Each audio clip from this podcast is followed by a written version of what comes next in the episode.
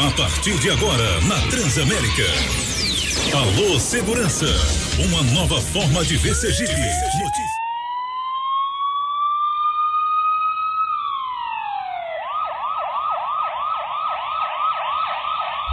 Jairo Júnior, Jairo Júnior. Bom dia, sete horas, estamos chegando aqui na Transamérica, a sua rádio, onde você estiver, com mais uma edição do programa Alô Segurança. Mais um sábado juntos, dia 11 de setembro, ano 2021. Meu caro Adriano Bandeira, bom dia. Adriano Bandeira, Adriano Bandeira. Bom dia, Jairo. Bom dia, minha gente de Sergipe. Bom dia já, meu, nossos é, amigos aqui convidados que Sim. já estão aqui na bancada. Chegaram cedo, viu, Jairo? Eu quero fazer um relato. Atenção, eu conheci hoje um cara chamado Cleverson Passos, que é muito mais adiantado do que eu. Ele chegou às 6 horas e 13 minutos hoje aqui. Rapaz. Impressionante. Impressionante. Parabéns, Cleverson. Que pediram pra, pra, pegar um pedal às 5 da manhã. Era pra ter chegado mais cedo ainda, viu? Vai ficar pra próxima essa pedalada. Vamos em frente. E você já pode enviar sua mensagem e nos ajudar a fazer o programa Alô Segurança deste sábado, 99968 0249. 99968 0249. Vem aí as manchetes de hoje. Notícias. Periculosidade. Movimento Polícia Unida solicita intervenção do Ministério Público Estadual. Tentativas de feminicídio aumentam 28% em Sergipe. Apreensão recorde do DENARC gera prejuízo de 9 milhões de reais ao tráfico de drogas aqui no estado.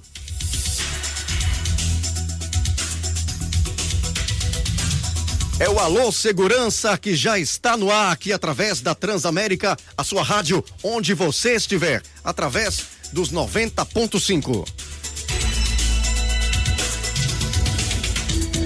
Está na hora do comentário do dia com Adriano Bandeira. Comentário do dia. Mais uma vez, bom dia a minha gente de Sergipe, a você que acompanha mais uma vez o programa Alô Segurança através das nossas redes sociais em todo o Brasil. Aproveito para agradecer o presidente da Confederação Brasileira dos Policiais Civis, André Luiz Gutierrez, por ceder também a sua plataforma a plataforma que vem compartilhando o programa Alô Segurança para todos os policiais brasileiros. Né? E hoje, Jairo, o nosso programa Alô Segurança destaca a importância da data de ontem, 10 de setembro. 10 de setembro é considerado o Dia Mundial da Prevenção ao Suicídio. Aproveitamos também para chamar a atenção dos profissionais de segurança pública sobre a importância da nossa saúde física e da nossa saúde mental. Nós não podemos ficar aguardando iniciativas do governo federal, ou até mesmo do governo estadual, do governo, dos governos como todo, estadual, federal ou municipal, para que eles criem políticas públicas sólidas que demonstrem preocupação com a saúde dos homens e das mulheres que arriscam suas vidas para cuidar da defesa da sociedade. Se está difícil reconhecer que a profissão policial é perigosa e que temos inclusive direito ao adicional de periculosidade, imaginem se vão pensar como está a saúde psicológica, a saúde física do policial e o bombeiro militar de Sergipe. No Brasil, Setembro Amarelo é a campanha que marca o mês dedicado à prevenção ao suicídio. Iniciativa que foi criada, Daniel e Jairo, pelo Centro de Valorização da Vida, o CVV. Associação Brasileira e da Associação Brasileira de Psiquiatria, do Conselho de Medicina, Federal de Medicina. E Jairo, tem um número que me chamou muito a atenção. E eu vou dizer agora. No Brasil, todos os dias, cerca de 32 pessoas dão fim à sua própria vida. O número corresponde a uma morte a cada 45 minutos. Eu vou repetir. Cerca de 32 pessoas dão fim à sua vida. Ou seja, isso representa que a cada 45 minutos uma pessoa tira a sua vida no Brasil. A situação é muito grave. Embora a gente não tenha nenhum número fechado, contabilizado no cenário nacional, que se refira aos números dos suicídios da área da segurança pública. Mas é preciso a gente destacar que, inclusive em Sergipe, esse número vem aumentando muito, né? Recentemente tivemos um oficial da Polícia Militar, um, um policial civil. Então é um cenário que realmente reforça a importância e o compromisso que os governos precisam ter com a qualidade de vida e com a valorização do profissional da segurança pública. Inclusive, estão aí trabalhando incansavelmente. Jairo trouxe aqui um resultado do, do DENARC, que tem à frente o delegado André Davi, uma equipe maravilhosa trabalhando com ele, mas é necessário realmente que os profissionais da segurança pública e salvamento de Sergipe sejam valorizados, porque realmente estão trabalhando em Sergipe abandonados à própria sorte. Já era importante que a gente é, incentive aqui os colegas a fazer atividade física, a terem um plano de saúde, a desempenhar outras atividades além da atividade profissional policial. Mas é também é necessário que as entidades representativas acompanhem esses colegas no seu ambiente da segurança pública, porque realmente há uma cultura né, de abandono da segurança pública em nosso estado. E isso vai restando na desestabilidade emocional dos nossos colegas, né? E temos diversos registros de colegas que estão passando por problemas de transtorno, estresse pós-traumático, depressão, agressividade, alcoolismo, insônia, ansiedade, tantas outras situações que, que surgem no ambiente de trabalho. A profissão policial, policial militar civil, policial penal, do bombeiro militar, além de arriscada, ela é muito perigosa e isso gera uma pressão. Né? E temos, inclusive, aliados a esta pressão, um estereótipo que somos super-heróis, super-humanos, que devemos aguentar tudo. E, inclusive, aguentar, Jairo, o desprezo do governo de Belivaldo Chagas. Quando a gente luta por coisas básicas, por direitos constitucionais é, mais básicos, que é a reposição inflacionária, já sofremos em Sergipe uma década sem reposição inflacionária, sem reajuste salarial.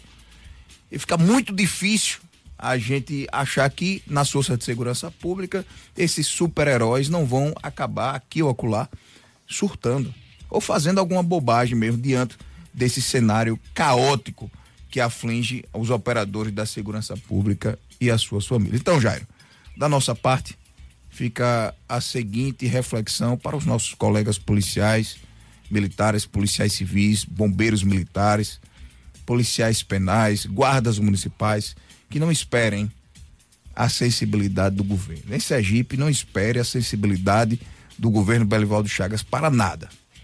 Antes de ir para a rua, arriscar a sua vida, avalie os riscos, priorize sua saúde mental, Priorize, priorize sua saúde física, cuide de você, cuide da sua família, dos seus amigos. Observe, inclusive, no seu ambiente de trabalho, o colega que está do seu lado. Esse colega do seu lado, ele pode estar passando por um problema e precisa de uma palavra amiga, precisa de um apoio psicossocial especializado. Nem sempre a gente consegue observar tudo que passa, inclusive o governo de Belivaldo Chagas. É com você, Jairo. 7 horas 10 minutos. Você está ouvindo Alô Segurança, um programa do Simpol, Sindicato dos Policiais Civis do Estado de Sergipe. Entre os meses de janeiro a agosto deste ano, em Sergipe, foram registrados 11 casos de feminicídio e 32 tentativas. Quando comparado com o ano de 2020, houve um aumento de 28% nos números de ocorrências, tendo em vista que no mesmo período do ano passado foram 25 notificações. Os dados foram obtidos com base em relatórios da Secretaria de Estado da Segurança Pública. Deixa eu cumprimentar aqui mais uma vez os nossos entrevistados. Marcelo Soares, policial penal e instrutor de segurança, Cleverson Passos, idealizador do projeto Bike Roubada. Cumprimentar também Daniel Vilas Boas, nosso produtor, e na técnica Douglas Barbosa, que inclusive hoje vai pegar onda lá no Avaizinho, meu caro Adriano Bandeira. Coisa boa. É. eu vou aproveitar, Jairo, já vou fazer diferente aqui. A gente, às vezes, Daniel arruma as coisas e a gente desarruma, né? Então, vou aproveitar é, logo, já vou cumprimentar aqui os nossos amigos, nossos irmãos, Marcelino, sempre ligado no programa Alô Segurança, a meu irmão Naldinho, a Câmara, a Jean, abriu aqui também ligado no programa Alô Segurança, do delegado, delegado Miguel. Miguel. Delegado Miguel já. Em Ribeira do Pombal. Tá saindo agora do plantão e já disse que está ligado no programa Alô Segurança. Delegado Miguel? Mário Leone também do DHPP. Um abraço. É, você sempre cumprimenta o delegado Mário Leone. Gente gosta boa muito demais. Gente boa demais. Adoro o Mário Leone, um lutador né, das causas LGBT que ia mais no estado de Sergipe. Teve aqui na nossa bancada, uma pessoa que a gente tem um, um respeito enorme. Espero que mais breve possível a gente possa convidá-lo mais uma vez. Inclusive os ouvintes estão querendo, né? Naquela ocasião pediram que Mário Leone fosse participar do Big Brother, né? Ah, foi. foi. Então vamos, vamos convidar Mário Leone e André Davi para o mesmo Big Brother. Rapaz, aí vai ser vai ser audiência topada, viu, fechada. Vamos em frente, 712, Adriano Bandeira, fique à vontade para conversar com os nossos entrevistados de hoje. Mais uma vez, eu quero desejar um excelente bom dia. Vou cumprimentar Cleverson Passo, chegou aqui, madrugou aqui na Transamérica FM. Isso. E é, algum tempo, alguns, alguns ciclistas, inclusive um primo meu chamado Naíson Machado, ele. Naíson. Naíson Machado, né? É irmão do Narciso Machado. Ah, ele vem acompanhando o projeto do Bike Roubado Sergipe. Né? E ele disse, Adriano, leve o, o Covid o Cleverson Passo para o seu programa, para vocês debaterem juntos aí. Ele vai trazer uma experiência enorme. Ele que tem, é, não sei se foi assim, eu gostaria inclusive que você se apresentasse, dissesse qual é a sua formação, o porquê do projeto, mas o que, inform, o que ele informou a gente é que você, além de ciclista, vem observando algum, alguns comportamentos de ciclistas ou falta de infraestrutura para os ciclistas, isso tem restado em algumas violências, inclusive muito roubo de bicicleta e realmente isso incomodou você e você trouxe. Estava é, falando e não estava sendo ouvido, criou uma rede social e essa rede social trouxe uma importância social para o Estado de Sergipe. Então, muito bom dia, Cleverson. Por favor, me diga qual é a sua formação, fiquei muito curioso disso. Bom dia, Adriano. Bom dia a todos. Bom dia a todos do Bike Roubada Sergipe que estão aqui acompanhando. Ah, o, o, meu nome é Cleverson Passos, sou formado em administração, pós-graduado em gestão. Então, passei um bom tempo trabalhando em uma multinacional, também na área de, de coordenação de projetos. Então, isso facilitou bastante é, com relação ao projeto Bike Roubada Sergipe. O projeto começou em Recife, quando eu morava lá. Então, eu ajudava os ciclistas sergipanos, mas já morando em, em Recife. E quando eu cheguei aqui em Sergipe, foi quando eu comecei a a entrar mesmo, aprofundar mais no, no projeto e poder dar esse, esse ápicezinho para no projeto Bike Roubada e onde tomou uma proporção hoje um pouco maior. Você é baiano? Sou baiano, sou de Juazeiro, Bahia. Sotaque entrega. é, sou de Juazeiro, a terrinha lá de Ivete. Inclusive está passando aqui nas nossas redes sociais agora, quem está acompanhando a gente pelo YouTube, pelo Facebook, está vendo uma série de pessoas fazendo um, um, pedal, né? Todos esses acompanham você na, na, nas redes sociais? Bom, a boa parte dos ciclistas hoje, hoje aqui em Sergipe, a gente gostaria muito que eles até acompanhassem a, a página para que eles pudessem ter pelo menos um pouco é, de atenção com relação aos cuidados. E, a, e, e ter ideia também de das nossas vias aqui em Sergipe, não só Aracaju, mas em Sergipe, porque também tem muitos ciclistas que acabam fazendo o percurso intermunicipal, ou seja, entre nos interiores aí. E a gente cobra bastante, mas infelizmente os nossos os governantes, o poder público em si, eles não investem na nossa malha viária de, é, do, do ciclismo em si. Eles não investem.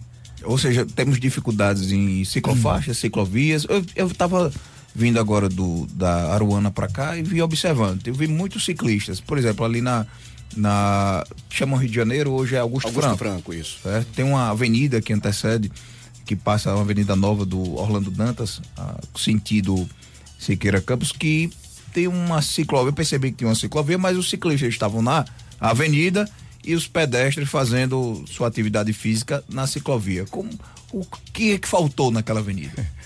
Ali faltou infraestrutura, faltou planejamento, ali faltou tudo, né? Então, infelizmente, os nossos governantes, a, a gente praticamente tem um governo só, acho que desde a época de 2000, desde 2007, né, quando o Marcelo Della ele entrou, 2007 para cá são praticamente é o mesmo governante.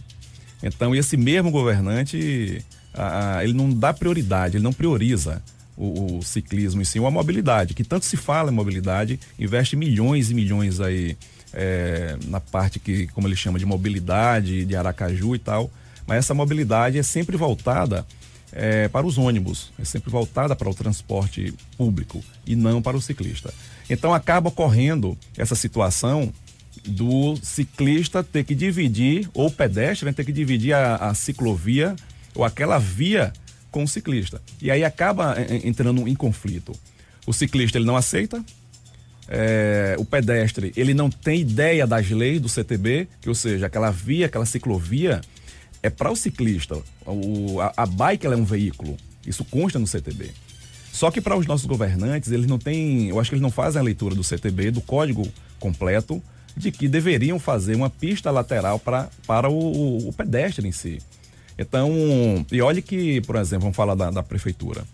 A prefeitura, ele, esses projetos atuais que eles fizeram dessas novas ciclovias, onde gastaram milhões só ali na, nessa Avenida Augusto Franco mesmo, foram gastos a média de 10 milhões ali.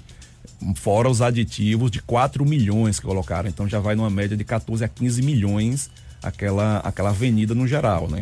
Junto com a ciclovia.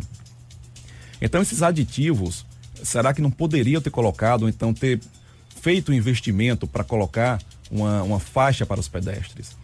Porque se a gente olhar nas laterais de qualquer ciclovia aqui em Aracaju, na qual a prefeitura fez, não, não, não, existe calçada. Não existe calçada para o, o pedestre, não existe calçada para um cadeirante e pior ainda para fazer uma, uma atividade física.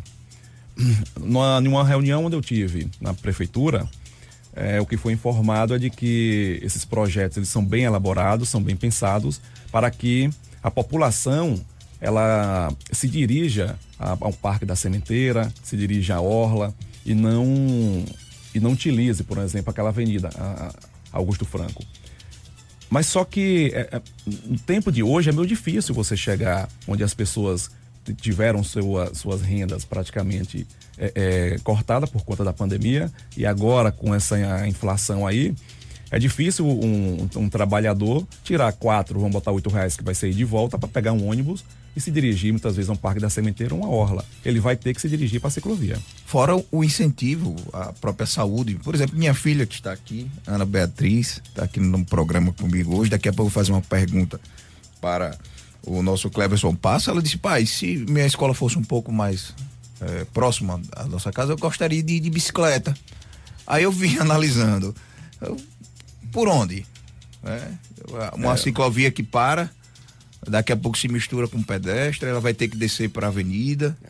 e dessa avenida e os perigos. É. Esse conflito entre ciclista e motorista, como é que. É, esse, qual é a orientação? É, esse, esse conflito é justamente isso além de faltar a, uma, uma, continuidade das ciclovias, que não existe aqui em Aracaju, em Sergipe em si, até nos interiores também não existe, aos interiores que a gente tem aqui, que é bastante forte a, a parte do ciclismo, que é Ribeirópolis, muita, muita bonita, é, Itabaiana mesmo, não existe um, investimento na área do ciclismo. Aqui em Aracaju, onde ele, onde tudo mais ou menos começou com relação a essas ciclovias, também não existe esse, esse incentivo. Por outro lado, a educação no trânsito também não existe. Aqui existe, ela é muito falha. Onde deveria orientar o, os nossos motoristas para que eles tenham ideia de que o, o ciclista ele também faz parte do trânsito.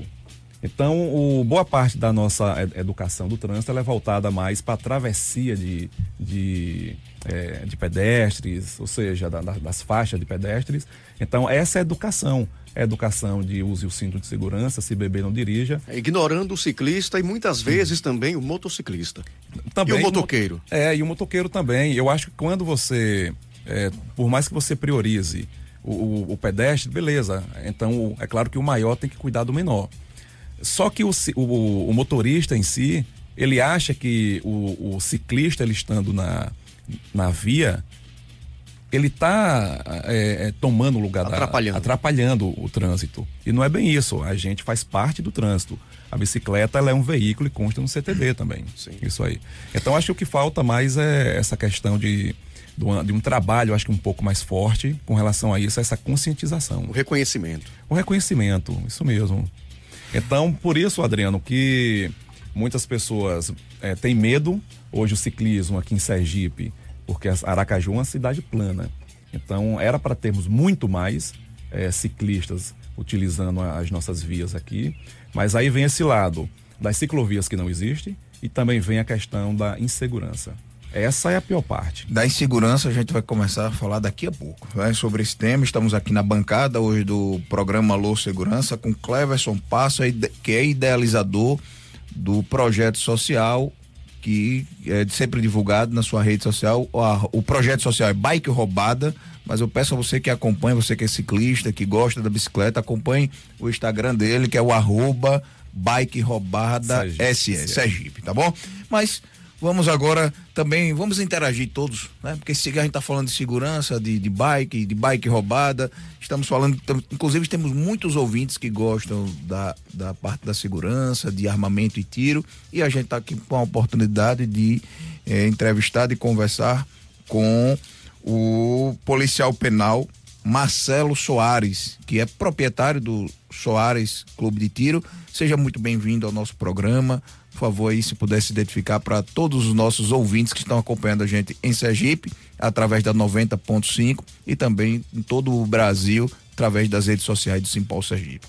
Bom dia. Bom dia, bom dia a toda a equipe do Simpol, a equipe da Transamérica FM, do programa Alô Segurança.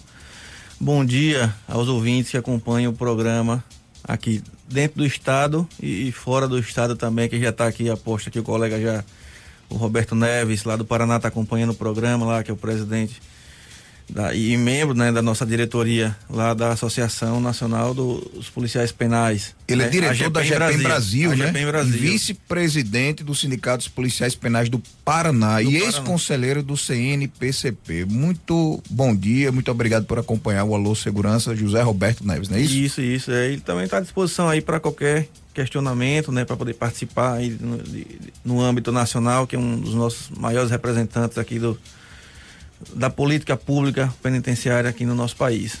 Tá? Marcelo, eu tenho algumas curiosidades, nossos ouvintes da mesma forma, né? Passamos um momento difícil agora com essa pandemia, né? Estamos chegando com fé em Deus no final. É, e nós percebemos algumas trocas de valores. Né?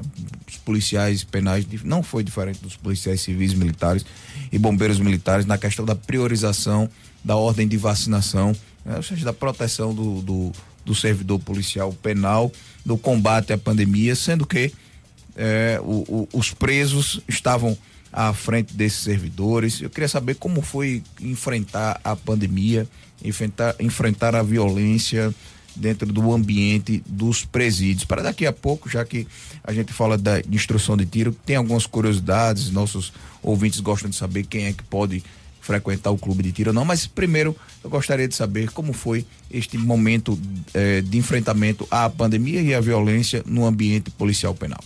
Em, em, em especial, né, assim, pelo menos para mim, né, é, que eu tenho é, familiares, né, que em situação assim de risco, né, por conta de outras doenças pré-existentes, né, então assim, a preocupação com a minha saúde de não levar, né, é, é, de não levar vírus, bactérias, né, que não é só desse exato momento, né, a, a desde quando eu estava na associação lá dos servidores, fui membro do, fui vice-presidente do sindicato, né?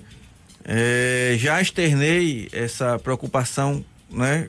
Não só com essa saúde, né? Principalmente com a saúde mental, né? Então já tá lá, a TV Atalaia na época fez uma fez uma matéria, né? E falando, né, uma matéria com o título de Caos no Cárcere, né?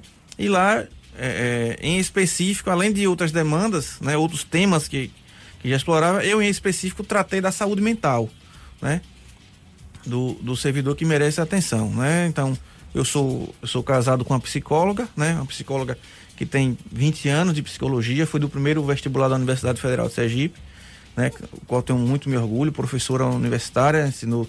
Então, é, é tem um conhecimento agregado, né, no próprio convívio, né, na, nas próprias discussões, né? E ela que também trabalha na unidade é, é na unidade do Senan, né? Ela é também concursada no Estado da Secretaria de Saúde é, e também da Fundação Renascer. Então a gente conversa, a gente dialoga, né? Sobre esses problemas da segurança pública em geral, né? Em vários aspectos, né? Porque segurança pública não é tão apenas correr atrás do bandido. Não é só isso. Ou mantê-lo no cárcere. Ou fazer um julgamento. Então, a atividade de segurança pública, que eu até prefiro chamar até de outro nome, né? De defesa social, é muito mais extensa, né? E não apenas uma ou duas instituições participarem do processo que é tão extenso, né? Que é tão extenso o processo de o processo de defesa social, né? Que eu prefiro denominar, né? dessa maneira. Então, assim, o fato de, o fato de ter, né, de, de, de ter as visitas, né, de começar a visitação antes da vacinação completa dos servidores, né? No meu entendimento foi um equívoco grande. Uma exposição desnecessária. Então esse é um pensamento meu. É um pensamento enquanto profissional de segurança né, como servidor público, que eu acredito, né, e defendo veementemente que não há distinção alguma de qualquer que seja o servidor público, seja ele na esfera federal, na esfera municipal, do legislativo, do executivo, somos todos servidores públicos para o público e precisamos nos respeitarmos. Né? Precisamos, precisa, é preciso que se haja o respeito mútuo entre os servidores, né? Não é porque eu tenho um determinado servidor que acha que é da esfera federal, né? E acha que ele pode tratar o servidor da esfera estadual ou municipal, né? A quem do que o preceito básico da educação exige. Né? Então, é isso verdade. não pode acontecer. Por que, minim, por que minimizar é, é, é, outros profissionais da esfera municipal? Né? A gente costuma ver, não, você é guarda municipal, sou não sei o quê. Por que isso? Não há diferença. Inclusive, o bandido, ele não diferencia se você está de distintivo, se você está da farda, ou se sua farda é azul, sua farda é verde. Todos nós, que inclusive saímos de casa todo dia, corremos os mesmos riscos e estamos para servir a população e garantir a segurança. Não importa o. Não faz distinção. Bandido não faz distinção. Se com a União é difícil, imagine. Separado. Separado. É, excelente fala de, de Marcelo né? Soares. Mas estamos, como é, já é, Está no circuito José Roberto Neves, direto do Paraná, que vai participar agora do Alô Segurança. José Roberto Neves, bom dia. É, bom dia a todos aí, uma satisfação falar com vocês. Adriano. É, muito bom dia, estamos aqui com Marcelo Soares, que é policial é, penal e está trazendo para a gente aqui diversos pontos é, importantes, né? Primeiro, os problemas que passam também os policiais penais com esta compressão psicológica no enfrentamento à pandemia, da falta de prioridade é, dos governos no, nas questões básicas, né? A exemplo de, do cuidado psicossocial dos servidores da segurança pública, na, no momento do início da pandemia, a dificuldade que tivemos, eu aproveito para cumprimentar, um cumprimento especial ao presidente do Sindipem, o meu amigo Wesley, que também fez um trabalho intenso. Wesley os, Souza, grande Wesley abraço. Souza, que fez um trabalho também intenso para que os policiais penais fossem eh, vacinados, né? Não ficassem após a, a, os presos. Né? Lembrando que o Sindipem está com nova sede. Está com nova sede. Sede Depois, bonita. Vamos fazer uma trabalho aí visita com o ao Wesley. Wesley. Então, é, o, o Marcelo Soares está trazendo todos esses problemas e nós gostaríamos da sua contribuição, já que você é diretor da GEPEN do Brasil, é, José Roberto Neves, como, como andam é, os policiais penais no país nas questões que se referem aos problemas psicológicos? Então, é, mais uma vez, bom dia aí, uma satisfação estar falando nessa bancada.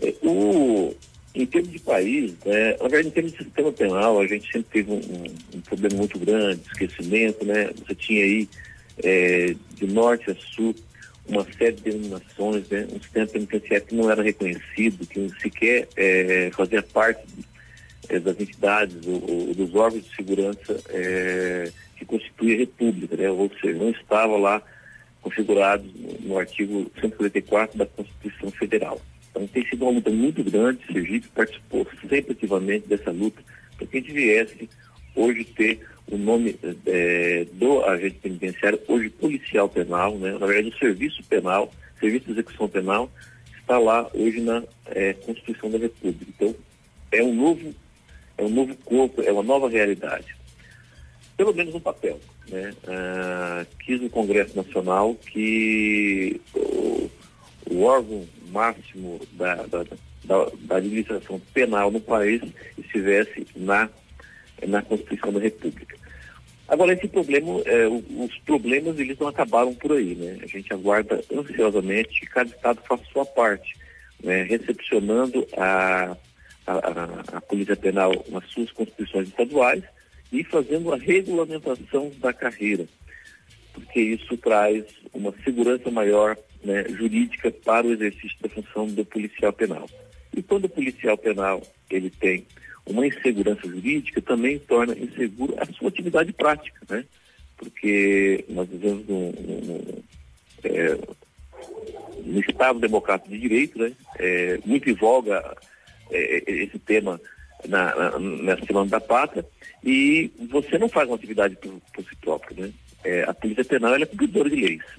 Então é importante que os estados recepcionem e façam a sua regulamentação em cada estado. Tive notícia que o Sergipe ainda não fez sua regulamentação, que foi aprovado a Polícia Penal, mas ainda não fez sua regulamentação. E por que eu começo falando nisso?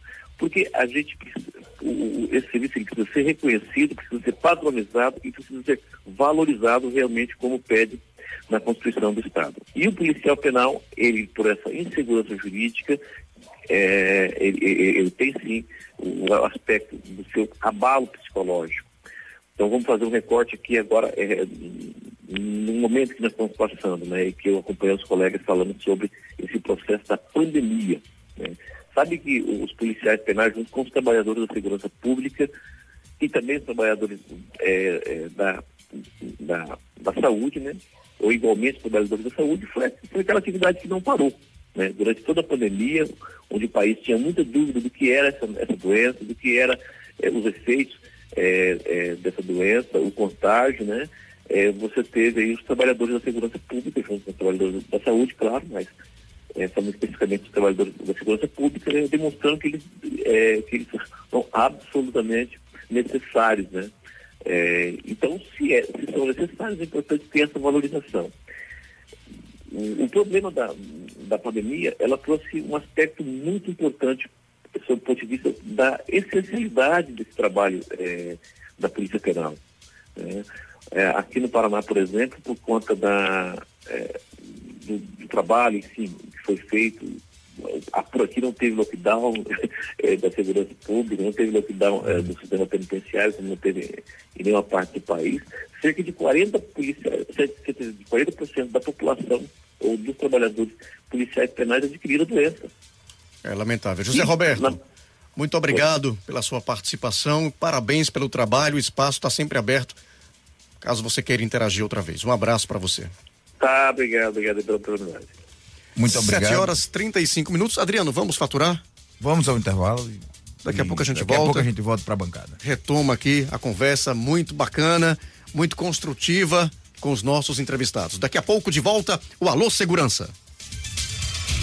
Você está ouvindo Alô Segurança, um programa do Simpol, Sindicato dos Policiais Civis do Estado de Sergipe. Simpol Sergipe.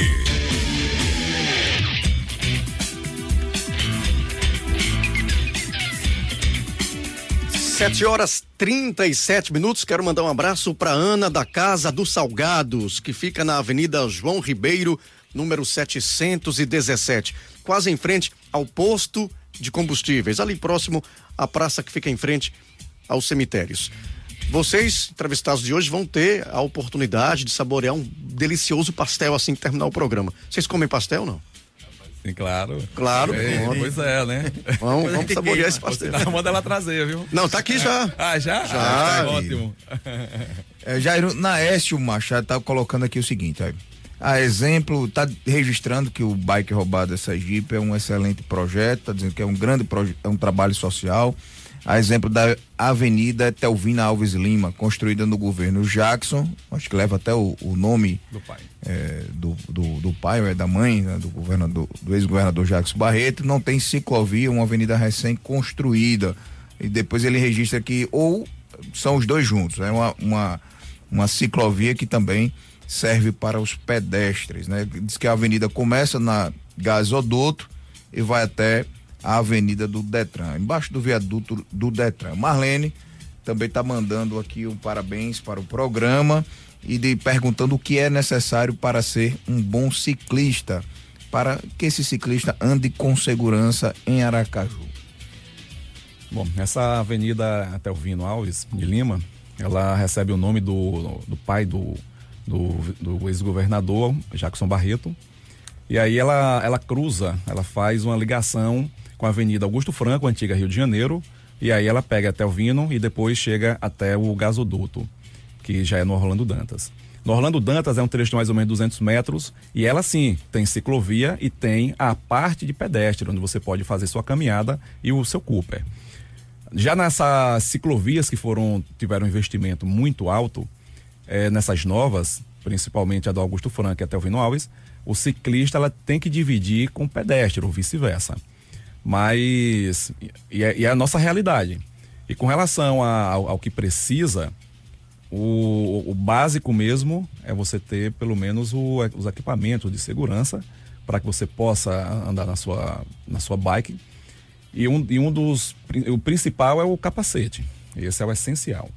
Mas eu acho que a gente tem que fazer, nós ciclistas, é estar tá sempre cobrando aos nossos governantes. Eu sempre falo para que todo. Uh, eu acho que o eleitor em si, principalmente lá do os nossos amigos do Bike Roubada, para que eles tenham um olhar crítico para os nossos governantes. Eles comecem a cobrar dos, dos governantes, ao invés de muitas vezes entrarem na página do seja prefeito, vereador, governador, muitas vezes está batendo palma com uma, determinadas obras que eles inauguram e quando você vai ver são obras totalmente sem, sem uma infraestrutura. Como foi inaugurada agora uma, uma ciclovia, uma, a via e ciclovia lá no Marivan. Tem mais ou menos um mês que o prefeito fez a inauguração, é, com vários vereadores lá, e não tem uma ciclovia. Existe uma parte que o, o pedestre utiliza, uma, existe a divisão do pedestre para o ciclista, só que mais à frente é somente a ciclovia onde o, o pedestre vai ter que estar junto com o, o, ciclista. Então, os investimentos que infelizmente os nossos governantes eles fazem é dessa forma. Ele pensa, quando ele pensa nos dois, é, é um trecho muito curto. O, recentemente enviamos, quer dizer, em janeiro enviamos para eles um projeto para que fosse feito a revitalização da ciclofaixa da Avenida Santa Gleide, que fica ali no, no Capu, ali na. É, é, acho que ali já é Bugio e tal. Enviamos um projeto para a revitalização Lauro Porto, dali. né? Avenida Lauro Porto. é, é, depois da Lauro Porto, aí vem a Santa Gleide. Primeiro é Lauro Porto, que pega a BR, aí vem a Lauro Porto, depois vem a Santa Gleide e depois cruza com a Avenida São Paulo. Então, a, essa, essa avenida, nós levamos um projeto, protocolamos, na verdade, esse para que fizesse a manutenção dessa ciclovia, que é uma ciclofaixa ali. Isso em janeiro, a da Avenida São Paulo também foi em janeiro. Levamos até em mãos a vice-prefeita Catarina Feitosa, que nos atendeu é, com muito, muito educada ela.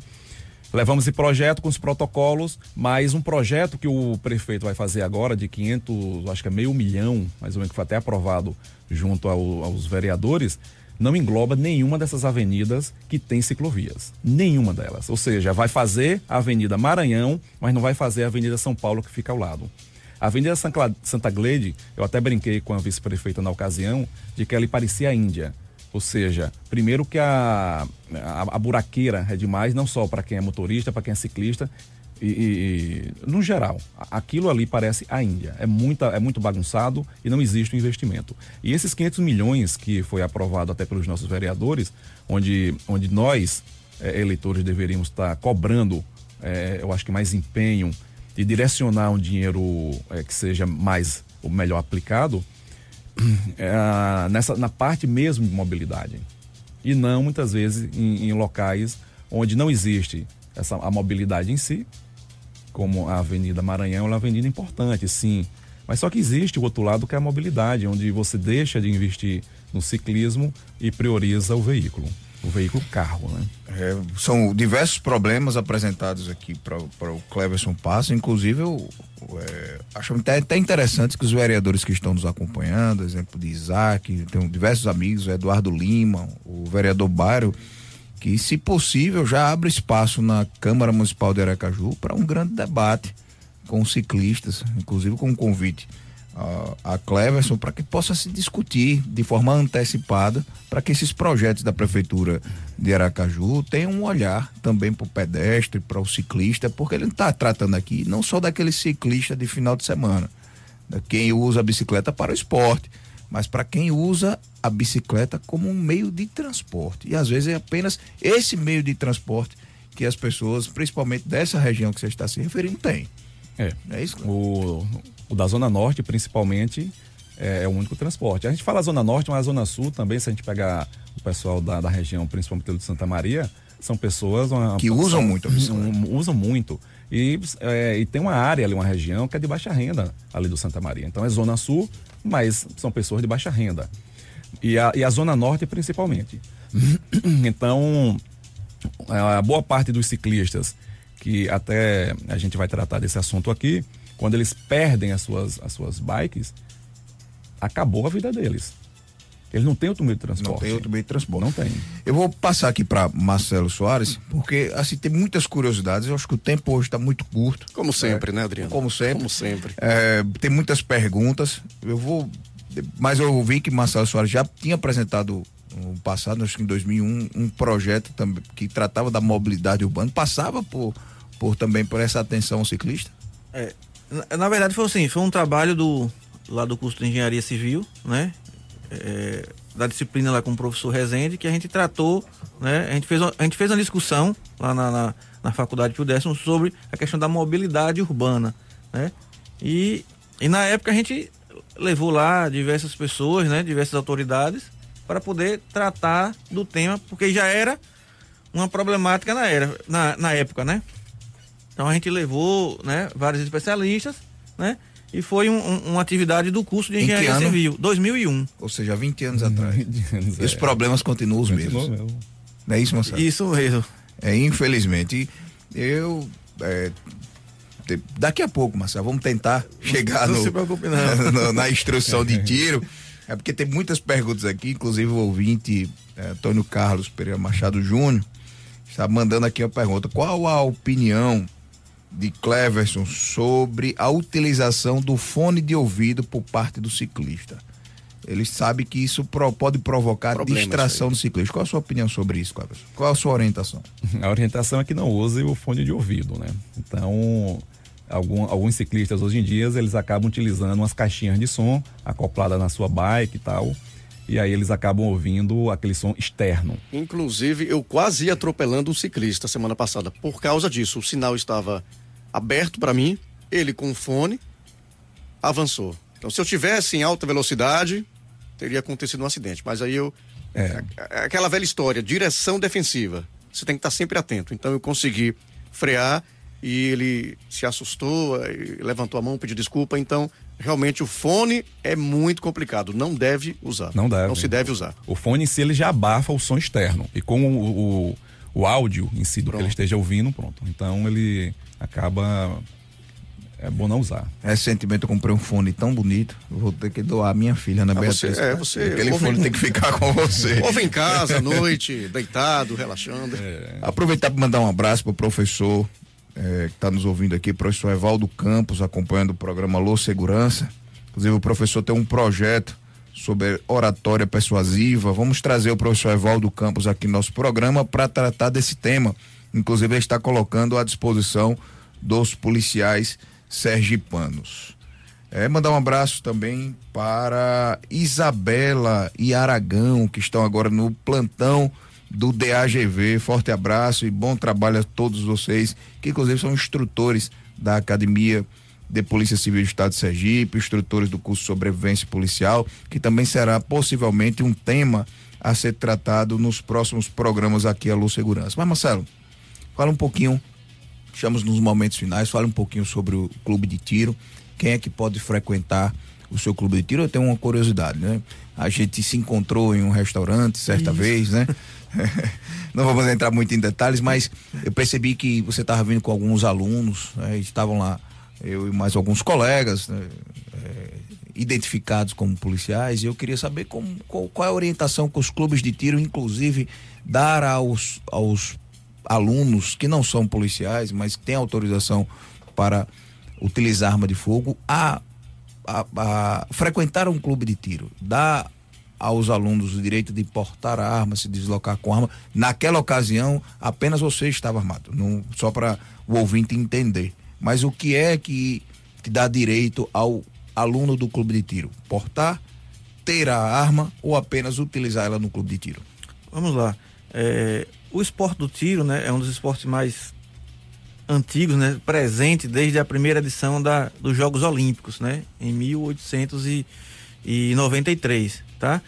É, o tiro esportivo no Brasil ele é regido pelo Exército Brasileiro, tá? Então é o Exército Brasileiro, né, e, e em conjunto com as entidades, né, que representam o esporte, né, as confederações de tiro, né, as federações e os clubes de tiro, né? Então este tem o, o papel de fiscalização, né? Um, um, um, junto ao Exército Brasileiro, tá? Então é, o tiro esportivo são, é, é, é uma matéria do tiro que ele vai desde a, a espingardinha de chumbinho que o pessoal usa para faxiar no, no interior. Eu, até, por exemplo. Até o fuzil, né? Aquele fuzil do Exército, o fuzil 762. Então tem competições regulares, o Campeonato Brasileiro de todas essas, né? De revólver, de pistola, de calibre maior, de calibre menor, de 22, de 38, de... Né? Então, são disciplinas do, do tiro esportivo, tanto do ar comprimido, chegando até o fuzil. Então, são etapas só para que as pessoas acham que tiro esportivo é só com chumbinho. Não. Tiro esportivo, né? É, é, é, uma, é um esporte, é um desporto do tiro, onde é, é, é o Brasil foi o primeiro foi a primeira participação brasileira que conquistou né, ouro, prata e bronze na primeira vez que o Brasil participou em Olimpíadas. Né? Então, para a prática do esporte, né, ele é aberta para todo e qualquer cidadão, desde que o mesmo não possua restrição penal. Então, mesmo que, que é, um cidadão ele queira praticar o tiro esportivo lá no meu clube, ah, é ar comprimido, mas você não pode ter nenhuma restrição penal né? O primeiro ponto é isso, né? Só para frequentar. Isso Já é para você, você não pode. Inclusive em 2020 nós tivemos notícias de que o, a população teve mais acesso à arma de fogo, teve um aumento de registro de mais de 120%, Né? Isso representou de alguma forma mais alunos nos clubes de tiro e tem a relação da quantidade de armas em circulação, armas legais com a violência? Não necessariamente, porque a gente tem outra, uma outra situação, né? É, é armas do esporte, quem rege é o Exército Brasileiro. Armas para fins de defesa, quem rege é a Polícia Federal.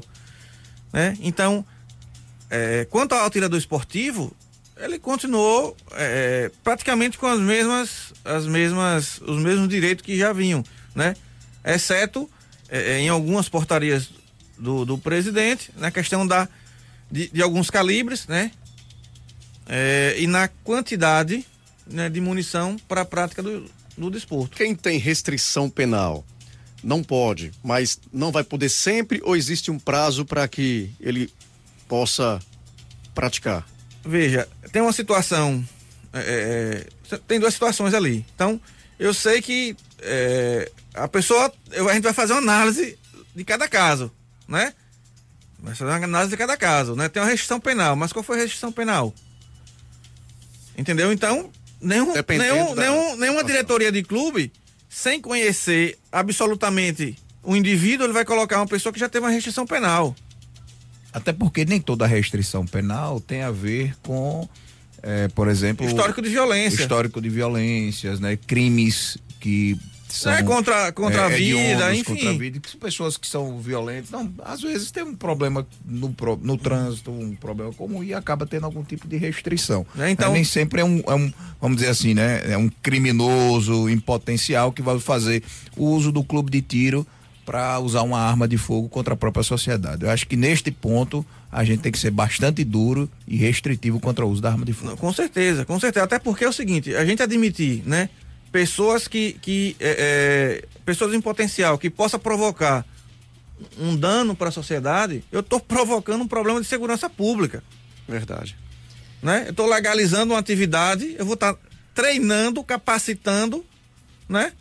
Futuros bandidos para poder estar tá colocando. Então a gente percebe, né? O Essa... próprio atirador esportivo, na hora que ele percebe que, que alguém ele está é, é, agindo de acordo em desacordo com o, com o Exército Brasileiro, com o que o Exército Brasileiro orienta pra gente, ele mesmo ele fala pra gente, ele fala pros presidentes do clube de tiro, fala, aquele cara tá com uma conduta esquisita. E, e, é, e é nossa obrigação, né, informar pro Exército Brasileiro qualquer desvio de conduta. Comunicar Se a pessoa deixa, né? Então, é, é, os presidentes de clube, de federação, de confederação, ele tem, ele é, exerce um papel colaborativo com o Exército Brasileiro né, de fiscalização dos produtos controlados. Há quanto tempo você é policial penal e desde quando existe o seu clube de tiros? Ó, é, sou policial desde 5 de junho de 2003, né, do primeiro concurso, é pouco mais de 18 anos que a gente está aí na instituição, na Secretaria de Justiça, né? O nosso clube, ele iniciou em 2016, tá? Na parte de ar comprimido, a gente começou a participar do Campeonato Brasileiro em maio, foi homologado em maio de 2018 pela Confederação Brasileira de Tiro Esportivo. É, e de 2019 nós participamos do campeonato todo, né? Conquistamos é, é, o campeonato brasileiro, né? 2020 também nossa equipe é bicampeã brasileira, tá? tá a gente tá indo pro, pro tri agora final do ano. E a parte de arma de fogo nós começamos é, é, do clube em maio desse ano. Qual o nome do clube? Soares Clube de Tiro. Soares Clube de Tiro. Já... Pois não. Jairo, já estamos chegando nos minutos finais. Incrível como, como, como o tempo está Marcelo, fique à vontade para deixar o número de contato para quem quiser aprender, para quem quiser tirar dúvidas a respeito de atirar, né? Fique à vontade. Isso, vou, assim, vou deixar o, o Instagram, né? Qual é, o Instagram? Arroba Soares Clube de Tiro, tá? Arroba Soares Clube de Tiro. Isso. E, né, e o site www.soares.esp, né? ESP de esporte.br. Repetindo. www.soares.esp de esporte.br. E o Instagram, arroba Soares Tiro de Clube. Não. Não. So, arroba Soares Clube de Tiro. Arroba Soares Clube de Tiro. A jornalista Carla que pediu que fizesse um sorteio aqui, lá conversamos com o Alisson Feitosa, está reforçando. O programa está devendo um sorteio para uma aula de tiro É, e, e, vou pedir a, a Marcelo Soares, que for possível, Com que certeza. disponibilize aí uma vaga para que a gente possa fazer um sorteio onde Carla já vai ser sorteado, porque é quem mais cobra essa não, aula. Não, com certeza. Marcelo, muito obrigado pela presença no programa Luz Segurança. Eu vou para as palavras finais agora de, de Cleverson Passos, com a pergunta da minha filha Ana Beatriz, que está com uma curiosidade, viu, Cleverson? É, primeiramente, bom dia a todos. É, Cleverson, enquanto vocês estavam falando sobre a pauta de ciclovias, a segurança, o perigo que é, é, eu recordei que diariamente eu vejo, até quando eu estou indo à escola, crianças passando, às vezes para ir para a escola, e às vezes como único meio de transporte. Você acha que Aracaju tem essa segurança necessária para crianças estarem passando? Olha, a segurança é uma pergunta bem interessante, mas segurança necessária não temos. Então, infelizmente, a, é, como sempre falo, que a educação no trânsito ela precisa ser é, mais desenvolvida com relação aos nossos gestores. Então, e conscientizar aos nossos motoristas de que naquela bike existe uma vida ali. É, então, muitos pais de famílias eles deixam de estar levando seus filhos e de estar utilizando a bike por conta não só de não termos ciclovias, por conta do perigo ah, nas nossas vias e até mesmo por conta dos assaltos. Os assaltos hoje é, é um dos, eu acho que é o que mais afasta o ciclista de estarem na, no nosso dia a dia, utilizando para o trabalho, utilizando para a escola mesmo, por conta do, dessa violência urbana. E a violência urbana é, tem, tem assuntos que dariam outro programa. Inclusive, já vamos deixar, Daniel. No mínimo uns três, já, mais. É, porque a gente sabe que quando não tem segurança devida, um, um ambiente adequado, uma falta de iluminação, uma ciclovia adequada para isso, ou seja, um ambiente propício, é. né? Os problemas sociais, ou seja, tem um agressor motivado e tem a vítima em potencial, que, que inclusive já vi alguns registros no seu Instagram de vítimas em potenciais que acaba leva, é, fazendo um comportamento que acaba levando a, viol, a própria violência. É, que por sinal, que por sinal, você tem ideia, nós abrimos até um chamado para a prefeitura para que fosse colocado luminárias próximo ali ao viaduto do, no, no Barra América, é, o chamado ele foi fechado e não vão colocar luminária. Então a gente tenta correr atrás da prefeitura para que a segurança exista, mas infelizmente o poder público ele, ele não, não trabalha ao nosso lado. A gente tem que estar correndo atrás, ou seja, uma página voluntária é que está fazendo o trabalho não só do município, mas o trabalho do estado. Cleverson, não pode ser dessa forma. Muito obrigado. Próximo programa a gente vai, vai tentar trazer. No próximo não, porque no próximo tem já tem agenda não é isso? É, no Mas próximo, vai... certamente, nós iremos conversar com o senador, não. o senador Alessandro, Alessandro Vieira. Vieira. Ok, grande abraço, muito obrigado pela participação. Paulo Lavini, chegue aqui. Paulo Lavini está chegando com o programa Mais Imóveis Sergipe. Paulo, bom dia. Bom dia, bom dia a todos. Que prazer mais uma vez estar entrando aqui ao vivo com vocês. É um programa que traz muito é, conteúdo para a sociedade sergipana. A preocupação com o sergipano que assim é, os políticos podem até tentar não fazer, né? mas nós, como imprensa, é, estamos aqui cobrando e esclarecendo a população para isso. A gente está aqui com essa função. E eu dou parabéns ao programa mais uma vez pela preocupação pelas pessoas, né, pelo social, é, por conseguir trazer essa qualidade de vida que eles prometem muito e cumprem muito pouco. Né? E aí vocês estão aqui fazendo o papel de vocês, a gente entra daqui a pouquinho trazendo mais conteúdo voltado para o enriquecimento do conhecimento público e eu acho que é isso que vale. É a gente tentar fazer a nossa parte e aí eu termino dando parabéns a vocês e é, um, é uma honra todos os sábados poder é, continuar com o, o, trabalho que vocês começam tão cedo aqui na Transamérica. Vou estar tá ligado, viu? Isso é bom. um abraço, Paulo Lavini. Vem aí o Mais Imóveis Sergipe. Adriano, grande abraço para você. No próximo sábado estaremos de volta com mais uma edição do Alô Segurança. É isso mesmo, agradecer a Francisquinha, Tonho, a todos vocês que mandaram mensagem. Eu vou passar todas as perguntas, tanto para o Marcelo Soares quanto para o nosso amigo Cleverson. As dúvidas acompanhe as redes sociais deles e acompanhe mais uma vez no próximo sábado, 90.5 FM Transamérica, o programa Alô Segurança. E, querido pelo povão, também pela classe vaqueira Flávio Ernesto, quem pediu, eu vou cantar de primeira. Se Flávio pedir, eu faço. Daqui vai um forte abraço para Adriano Bandeira. Ei, ei. Você ouviu pela Rádio Transamérica. Alô Segurança. Um programa do Simpol, Sindicato dos Policiais Civis do Estado de Sergipe. De volta no próximo sábado, às sete da manhã.